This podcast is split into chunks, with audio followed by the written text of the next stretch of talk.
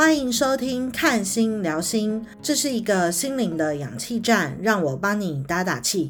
你好，萨利嘎嘎马布隆，及奇奇嘎咕。大家好，我是琪琪。进入这一集呢，代表《看心聊心》这个节目第一集就结束喽。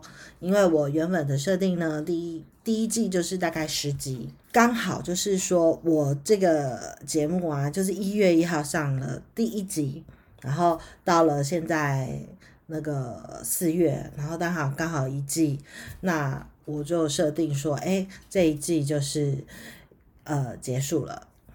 在这段期间呢，其实这个节目是半推半就，然后也在调整团队、调整录音方式，然后一边调整也一边定位。那呃，也终于有惊无险达成了我第一季的目标啦。不过就是这一集是有点晚，因为嗯，我借临一个转换工作的时间，就是刚好太阳进。母羊座，那我就已经开始要调整我的工作，那我就换了一个职务，所以呢，呃，在转换那整理工作的部分呢比较多事情，那呃节目这部分就被我放下了。不过其实我的脚本早就写完了啦，只是我一直找不到时间，然后是。嗯，没有什么感感觉想要录音，所以就这么了推迟了呃两三天。那节目的最后呢，我其实蛮想聊聊说，哎，我下一季的展望和目标的，就是等我们最后再来讲讲。首先呢，那我们就先进来我们今天的主题喽。我们这一集呀，进入了七宫的单元。在占星上啊，七宫呢代表婚姻、合伙、敌对关系和契约关系。那构思这个单元的时候，其实是想要之前想要讲啦，就是有听众之前在 Apple Podcast 留言说，诶，他也想了解李静蕾的星盘啊。那呃，我本来也也有在想说，诶，是不是可以做？那后来又发生乌俄战争，我就想一下乌嗯乌俄战争好像也是一个敌对关系哈，然后我就把两个领导人的生日查一下，然后刚好呃俄罗斯的领导人就是普京啊，就是诶好像有些翻译叫普京啊都可以啦哈，然后就是天秤座，那我之前呢在 FB。好，我的 FB 有分享过，说，诶，我们都会觉得天秤座优柔寡断，或是选择性的障碍，呃，都会觉得说，诶，天秤座人很好啊，很温和啊，为什么怎么会跟发动战争有关系呢？然后天秤座的普丁居然对乌克兰发生战争，而且不计各国对他的经济制裁啊！那我来了解一下普丁的星盘，所以呢，我也去觉得这可以跟大家聊聊天秤座。就像嗯，他的守护神天秤座的守护神哦，就是崇尚和平的雅典娜，但是同时雅典娜也是战争女神哦。其实天秤座是很冲突的。那我们都知道，宙斯啊很风流，但古希腊神话里面的宙斯，在他的众多孩子中啊，只有一个孩子不是从女性的身体里面诞生的。那个神就是谁呢？就是雅典娜。雅典娜是哪里出生的呢？雅典娜是从宙斯的头部分裂出来的，是。宙斯自己从头部把雅典娜生出来，所以呢，雅典娜呢，好也是希腊神话里面的智神星哦。嗯，因为呢，雅典娜她是从宙斯的头部生出来的，所以雅典娜是一个具有阳性特质的女神。我我们都知道嘛，男生就是阳性，女生就是阴性。但是，一位从男阳性的身体里面生出来的女神，阴性所代表阴性的女神，所以在雅典娜身上啊，阴性的特质呢是永远没办法胜过阳性的特质。那为什么要叫智神星呢？因为它传承了宙斯的智慧。那古希腊里面，宙斯代表木星，木星就代表高等智慧。其实，如果之前有听过呃唐老师的节目啊，唐唐老师的 podcast，你们就会有听过说，哎，那个九宫就是木星守护的，那他们就是高等智慧。好，那身为智神星的雅典娜，其实就是宙斯最喜欢的女儿。哎，一个女性从自己的身体诞生出来，我怎么好像是一个女性的小分身啊？怎么会不喜欢雅典娜？她觉得她把自己的智慧传给了这个女女儿，然后雅典娜的智慧和理性的力量，那她是少数可以跟古希腊。的男神平起平坐的一个女神哦。那雅典娜的存在其实跟其他的女神不一样，比如说哈金星的女神阿芙洛黛蒂，好像阿芙洛黛蒂她就是用自己的美丽和性感征服了希腊的男神嘛。那雅典娜就是用宙斯给的智慧去赢过古希腊的男神。因此呢，雅典娜的身上啊，多少都有一些压抑或者是疏离她原有的女性特质哦。其实这个也可以看说，有些天秤座的女生也会有点这样。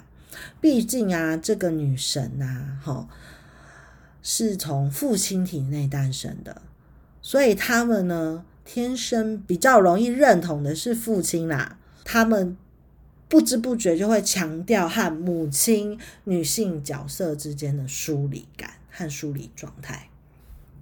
古代的希腊人啊，哦，居然让一个智神星来掌管战争，好，把雅典娜当成战争女神，这是为什么呢？我们知道，我们讲到战争，其实我们第一个想到是什么？是火星啊。火星的守护神是哪一个神子啊？就是 Ares 嘛，就是战神。但是，呃，战神掌管战争啊，原因是他喜欢战争，他想要满足自己征战的欲望。那一天到晚都在打仗啊，他们永无宁日，其实人民受不了啊。所以雅典娜呢？她的战争就是以和平为目的的。从古希腊城邦以雅典来命名，就可以知道，雅典娜虽然管城邦，就是智神性的管城邦，但是对人类有价值的农业、哈谷物啊、经济作物啊，哈也是雅典娜管的。所以天天秤座很强的人。好，他是具有很大整合能力的，而且他通常对商业非常的敏锐哦，对经济、对商业是很敏锐的。那天文学里面呢，好，智神星在哪？其实智神星呢，在木星和火星中间碎裂的一个一个星群中的一个矮行星。我是想说。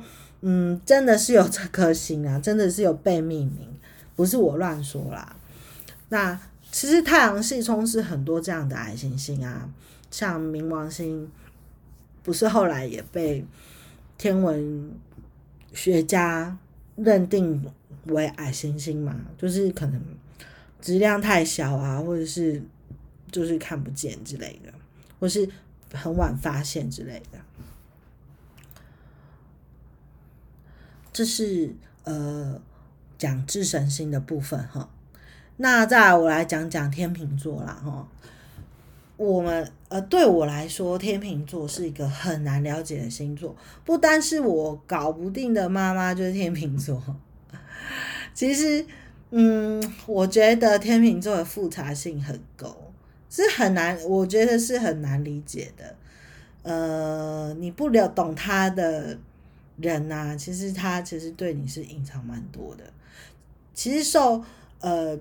自神星的影响哦，虽然很多天平都有精心美丽的外表，但是他们具有理性的能力，就是所谓的阳性智慧啊，就是从宙斯那边呃遗传下来的阳性能力、阳性智慧。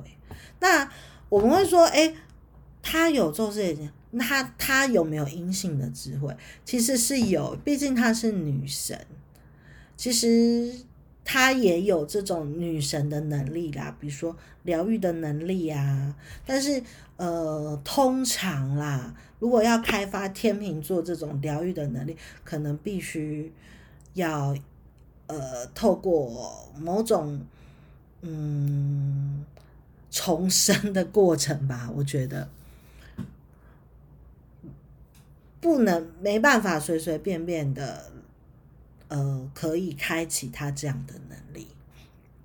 天秤座的人啊，对于讲和求身体平衡的运动，比如说柔道啊、体操啊、瑜伽啊、太极呀，像这种着重防卫和和平的运动，把呃肉体的暴力化成一种和谐的方式，其实都是一种天秤座的特质。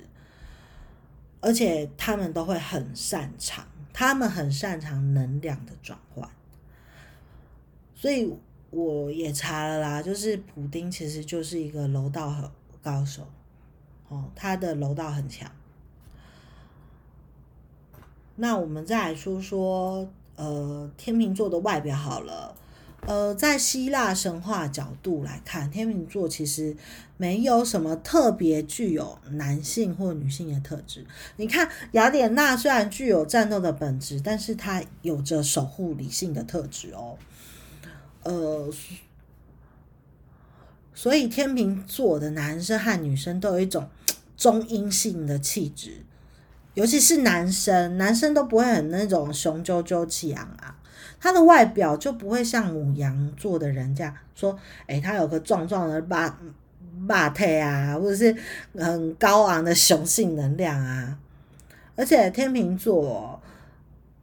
的守护神啊，毕竟就是女生，所以其实，呃，天秤座的男生，你常常会让人家觉得说，哎，他是好好先生，很温和，或是什么。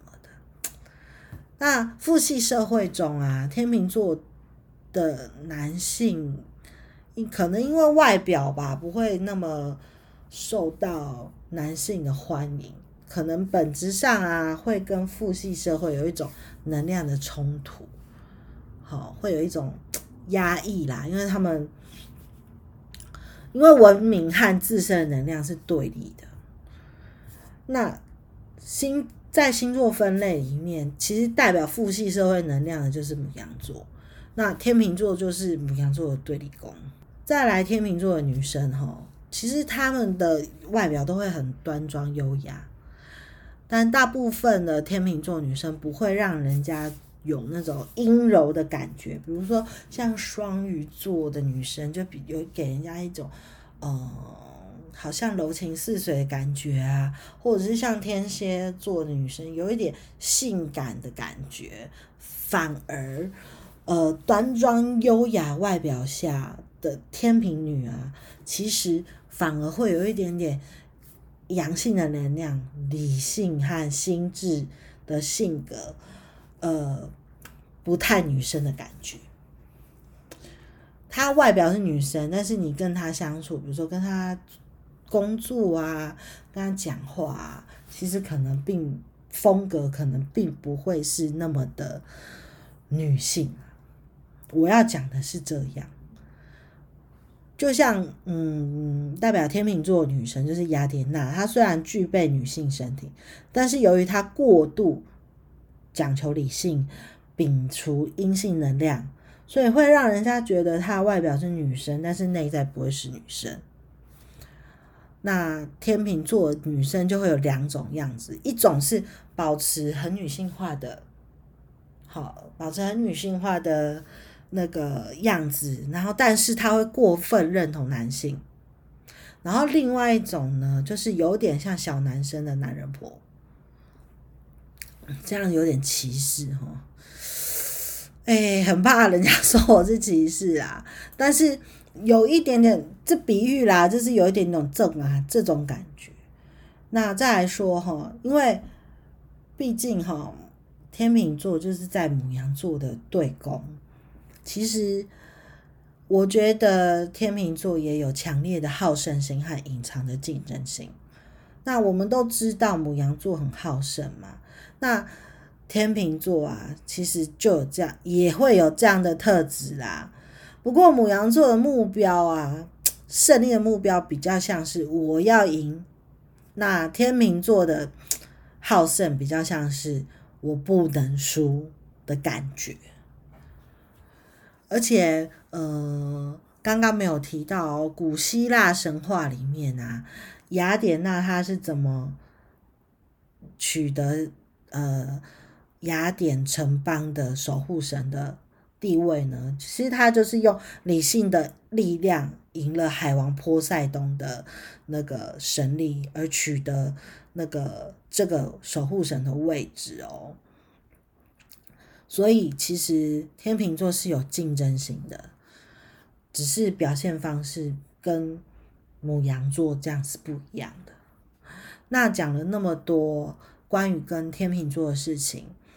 嗯，包括天秤座有关的希腊神旨啊、是神星啊，还有另一万面的性格啊，我相信大家一定对天秤座为什么会是智神星所守护、所所管的会有疑疑问，因为我们都会讲说，哎，天秤座不是金星管的吗？怎么会是智神星呢？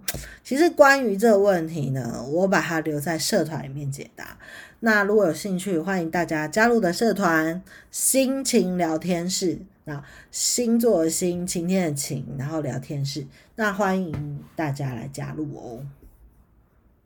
呃，再来这个部分啊，我来讲讲那个俄罗斯的，呃，是首相嘛，反正俄罗斯的管理人啦，哈，那个普丁。哈，网络上是说他叫弗拉迪米尔·弗拉迪米罗维奇·普丁，这就是俄罗斯整个的名字。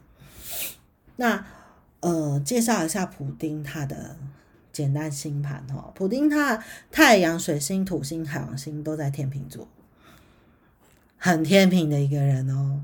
然后他的木星在金牛，金星在天蝎，火星在射手，月亮。因为不知道他出生时间呐，所以呃，他刚好他那一天有点尴尬，就是他的月亮介于双子和金牛之间，呃，所以我就不看他月亮了啦。如果知道月亮会可以更更容易可以知道他的性格是什么。那普丁的。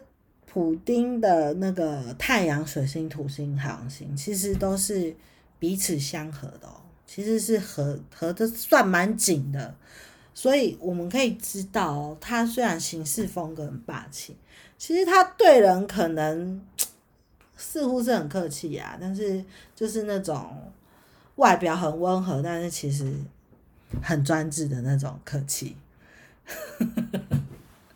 我觉得他他对待人事物可能就是可能温和有礼啦，但是铁了心哈要做的事情他也不会给你选择这种。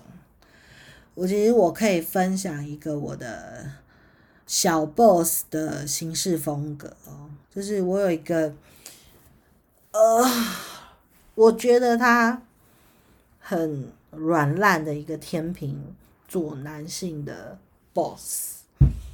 就是呃，我的小 boss 啊，哈，他每次，我觉得他每次业务好像都是乱分。那跟他沟通过一些业务性质，其实和分工，他一开始也是跟你好好讲啊，哦，但是听完之后呢，他想要分给你做的事情，还是想办法要分给你啦。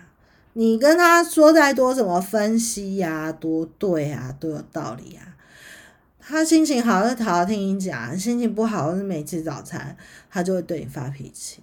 那发脾气的方式可能也不是去大骂你，或者是在那边呃哭爸哭妈什么之类的。他可能就是用可能那种酸的方式，哈，呃，比如说，嗯，说你工作情绪化啊，啊，明明情绪化的是他。啊，啊影响到大家和谐啊，人家都没有什么事，我意见最多啊之类的。然后是酸你写写文章啊，文笔太直接，不懂得转弯，反正就是各类的人身攻击啦，有点是言语，我觉得有点到言语霸凌。反正他觉得他就是老大，你就是得听他的指挥，他给你做你就得做，到最后你跟他沟通啊，也是。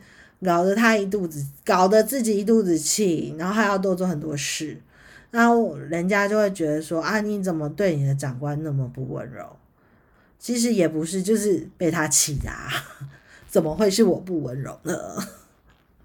太好笑了。好啦，这是一种小事啦，就是只是想要讲的是说，天秤座的男生就是虽然温温的。但是他呢，想要你做的事情啊，他铁了心这么认定哦，你很难以改变他啦。他对你笑笑，但是实际上他还是要你做那些事情。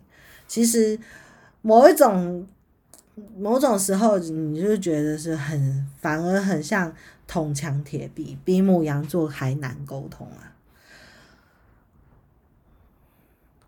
再来说吼，普丁啊。其实你看他的照片，他外表其实没有，也没有那么阳刚高大。那水星天平的普丁啊，其实他其实很是非常具有外交头脑和商业头脑的一个领导人，而且其实他做事应该就是考虑到面面俱到，但是呢，可能会花比较久的时间啦。呃，因为他想面面俱到嘛，所以就会花很多时间去考虑他的政策什么之类。那普丁之所以在之前，呃的俄罗斯可以获得一半的支持，很大的一一个因素就是他把俄罗斯的经济水平提升到一个程度哦。虽然看现在可能下降啊，因为各国都寄出一些经济制裁嘛。那我我也觉得，短时间内可能俄罗斯也会。从提供能源这件事情上面去，呃，去给出一些条件啦，让这些国家就是呃难以去用经济制裁去制衡它。嗯，我是觉得说，如果长期他们要断了这些东西，其实对欧洲会影响很大了。那也许普丁就是打着这个主意。那嗯，我记得前几天吧，前几天好像普丁就已经说了，好像是四月一号嘛，愚人节的时候，他就打出说，诶，天然气要用卢布支付嘛，他就先打他，我我觉得可能他已经开始打这个这个主意，希望就是欧洲不要再管呃大苏联的家事了。之类的，我想，也许这就是他的理念啦。他，我，我想他也是很难很难让步。呃，再来就是说，我觉得普丁这一次他会做出出兵哈，我觉得应该是有一定的衡量，才让他做出这个决心啊。就是可能他真的很想，呃，用这种粉。想用这种方式向世界表示说，他要维持他心中的和平，然后透过这种方式向世界表示他要维护他预化的和平蓝图。那再来讲说，呃，普丁他冥王星是狮子座嘛？其实冥王星狮子座这个年代啊，其实都是在战争爆发以后出生的年代。那诞生在这个时候的人，其实大部分啊，都是以各个国家都是民生很困难的时候啦，也是那种集权国家的年代。那也有很多国家透过呃重生跃上国际舞台，比如说日本啊，好，其实台湾也是啊。那普丁呢，对于自己是相当有自信的，有因为他冥王星狮子，因为其实也很爱自我表现。在普丁执政的历史里面，其实打破了很多俄罗斯的格局，也实行很多创新的方式。那他的太阳、太阳和水星在天平，对商业、经济、外交是非常有想法，而且很敏感的。其实事实，这事是事实证明，之前俄罗斯经由他的带领，也他们的经济有一些改变，还有进进度。所以这样，他对权力啊。更展现出他过度的掌控欲和优越感。那普呃普丁的火冥是一百二十度哦，这个相位是非常幸运的。通常火火冥能量集中的人啊，那个像普丁的火冥是在火象星座嘛，他他是呃可追求的是一种可以将理念升华的境界。我觉得这一次普丁真的是想为他的理念而战啦，就像新闻说的，他想实现他大苏联时代的荣耀嘛，所以他不惜在这种土星都要保平的时候向乌克兰宣战。其实我觉得他应该看好日吧，我想说乌克兰总统就是保平啊，然后土星走到保平，居然就向乌克兰开战。然后，呃，另外补充的是，嗯，最近我在我在看那个有关那个南北月焦点的书嘛，然后我就看到普丁的南月焦点啊，南月焦点是什么？它就是过去的习性。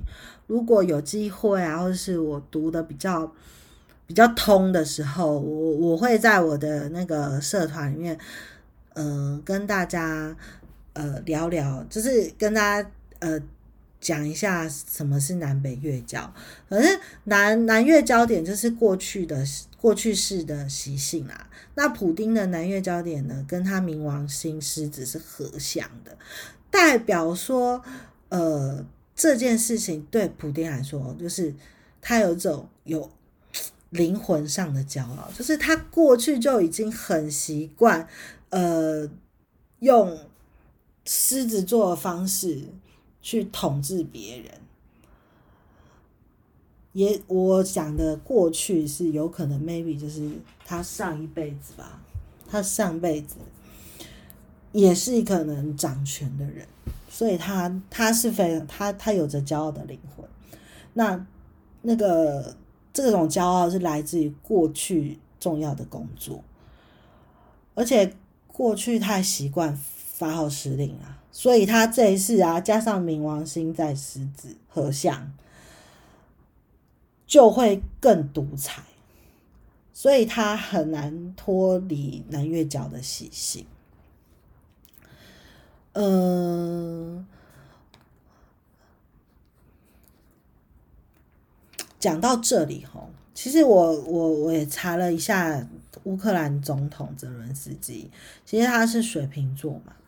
那南北月交点啊，南月交是狮子座，那北月交就是水瓶座。那我觉得很神奇的是说，北月焦点是他现在要学的事情，就是这一世要学的事情。那乌克兰总统泽伦斯基居然就是个水瓶座。